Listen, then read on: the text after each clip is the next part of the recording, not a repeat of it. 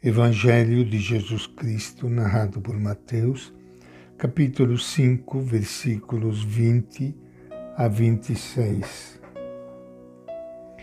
Com efeito, eu lhes garanto, se a justiça de vocês não superar a dos doutores da lei e dos fariseus, vocês não entrarão no reino do céu. Vocês ouviram o que foi dito aos antigos: não matar. Quem matar será condenado pelo tribunal.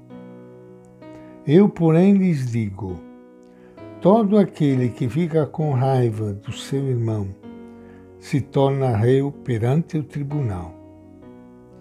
Quem diz ao seu irmão imbecil se torna réu perante o sinédrio.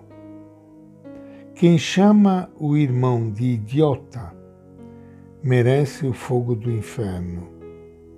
Portanto, se você for até o altar para levar a sua oferta, e aí se lembrar de que o seu irmão tem alguma coisa contra você, deixe a oferta aí diante do altar e vá primeiro fazer as pazes com seu irmão. Depois, volte para apresentar a oferta. Se alguém fez alguma acusação contra você, procura logo entrar em acordo com ele, enquanto estão a caminho do tribunal. Senão, o acusador entregará você ao juiz o juiz o entregará ao guarda e você irá para a prisão. Eu garanto, daí você não sairá enquanto não pagar até o último centavo. Esta é a palavra do Evangelho de Mateus. Iniciando hoje mais um encontro com a palavra do Evangelho. Quero saudar a todos vocês, irmãos e irmãs queridas, que estão participando do nosso encontro. Que Deus abençoe, os proteja. E penso neste momento em modo especial Há muitos irmãos e irmãs que estão sofrendo por tantos problemas, problemas financeiros, problemas de relacionamento, doenças, mortes, abandono, tristeza, decepção, traições quanto sofrimento no meio do nosso povo. Pensando na cruz de Jesus, nós sentimos que Ele sofre junto conosco. Ele é a nossa força, Ele é a nossa luz, Ele que nos guia sempre, em todo momento. E Ele que nos fala pelo Evangelho, que às vezes usa as expressões um pouco exageradas, mas que nós devemos entender naquilo que é essencial, naquilo que é importante, naquilo que é fundamental. O primeiro versículo que lemos hoje, o versículo 20 do capítulo 5 de Mateus.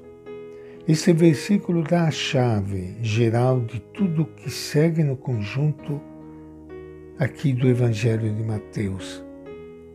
Esses versículos que falam assim: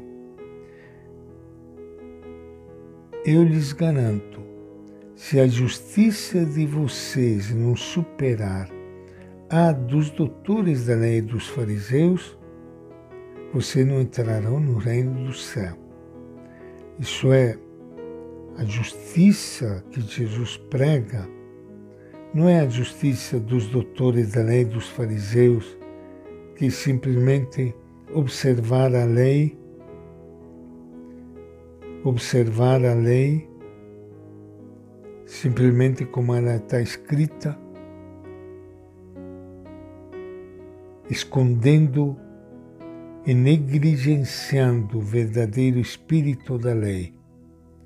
Por exemplo, eu não matei ninguém, não matou ninguém, mas quanta gente você fez sofrer, quanto sofrimento você provocou com gestos, atitudes, palavras, juízos. Por isso que Jesus não é suficiente dizer, como os doutores da lei e os fariseus, eu não matei ninguém. Simplesmente, eu não matei ninguém, por isso eu observei a lei. Em torno de cinco mandamentos da antiga lei, Mateus reúne frases de Jesus que interpreta esses mandamentos. Ele quer mostrar às comunidades como deve ser praticada a justiça maior que supera a justiça dos escribas e dos fariseus. A lei diz: não matarás.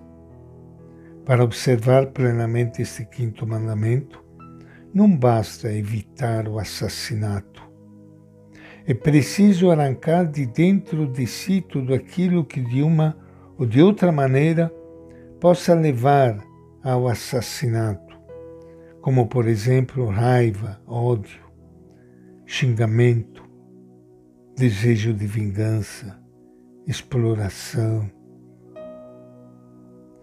Diz o canto: Vou primeiro reconciliar-me com meu irmão e depois eu farei a minha oferta ao Senhor. Para poder ser aceito por Deus e estar unido a Ele, é preciso estar reconciliado com o irmão, com a irmã.